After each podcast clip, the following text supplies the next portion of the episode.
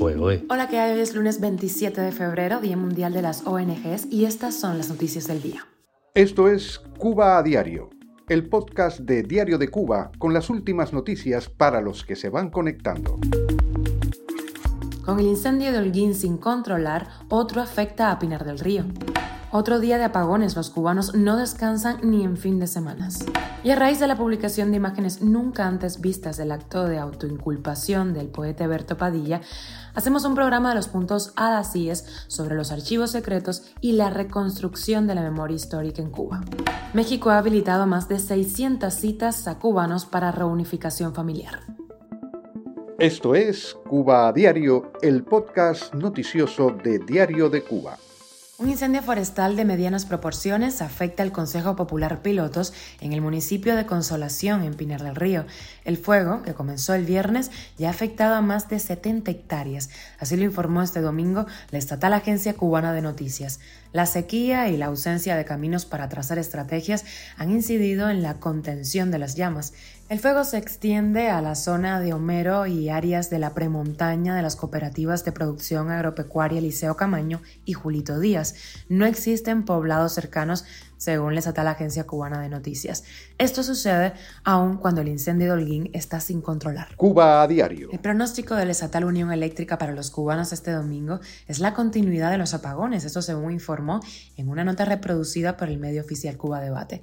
Continúan fuera de servicio por averías unidades a la central del Mariel, Santa Cruz, de la unidad de la central Guiteras, y a esto se suma que se encuentran en mantenimiento la unidad 4 de la central Cienfuegos, la unidad 1 de la Felton y las unidades 4 y 6 de la Renté. A mediados de febrero, el gobierno cubano informó que preveía un promedio de interrupciones por apagones de unas 3 horas por día hasta mayo próximo.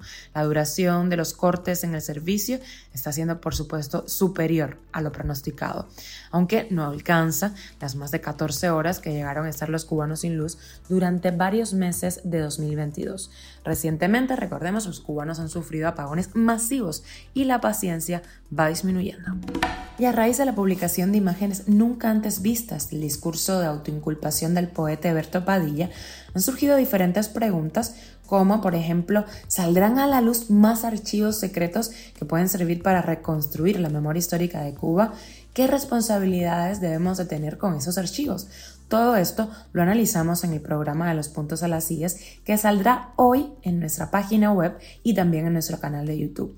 Escuchamos al escritor y traductor Jorge Ferrer y al también escritor y quien está a cargo del proyecto Incubadora, Carlos Aguilera. Lo que hemos publicado ahora está muy bien que lo veamos, pero mantengámoslo en la justa eh, dimensión porque esencialmente no ha cambiado nada en, relación con la memoria, quiero decir, con la, con la publicación de estos vídeos, salvo quizás el hecho de que, de, que hemos visto esto, que la querella por la memoria está absolutamente viva y eso, en fin, me, me, hace enormemente feliz y entusiasta eh, eh, por la manera en que gestionaremos el pasado cuando, cuando haya un futuro. Es importante accionar por derechos. Y uno de los derechos que tenemos y que nos ha sido negado durante muchos años precisamente es el de reclamar documentos, el de reclamar información, el de poder verlos y el de poder incluso ignorarlos, porque también uno puede ignorar los archivos y también uno puede ignorar la información, pero yo tengo que tener ese derecho a ignorar. Este es un pedacito, el tráiler de nuestro programa de hoy así que te animo a verlo en la página de ADC. Cuba a diario. El gobierno mexicano asignó 640 citas a cubanos para un nuevo programa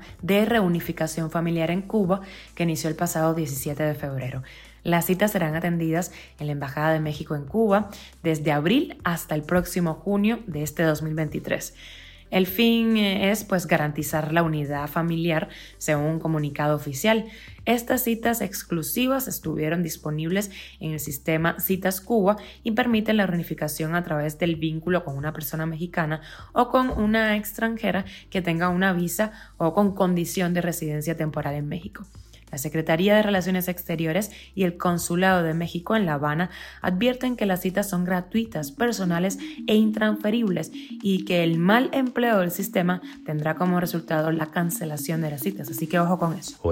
Y llegamos a la extra. Exiliados cubanos han vuelto a chocar en Miami con activistas procastristas de la organización Puentes de Amor ocurrió este domingo durante otra caravana que al servicio de la propaganda del régimen cubano busca amplificar el discurso contra el embargo y poner fin a la política de Washington hacia La Habana. Los exiliados cubanos que protestaron ante la caravana antiembargo denunciaron el apoyo de esta iniciativa a la dictadura y llamaron a sus miembros terroristas, mientras callan sobre los cientos de jóvenes presos en Cuba por salir a las calles a protestar. Esto es Cuba a Diario, el podcast noticioso de Diario de Cuba, dirigido por Wendy Lascano y producido por Raiza Fernández. Gracias por informarte en Cuba Diario. Recuerda que estamos contigo de lunes a viernes en Spotify, Apple Podcast, Google Podcast, Telegram y también síguenos en redes sociales. Yo soy Wendy Lascano y te mando un beso enorme. Hasta mañana.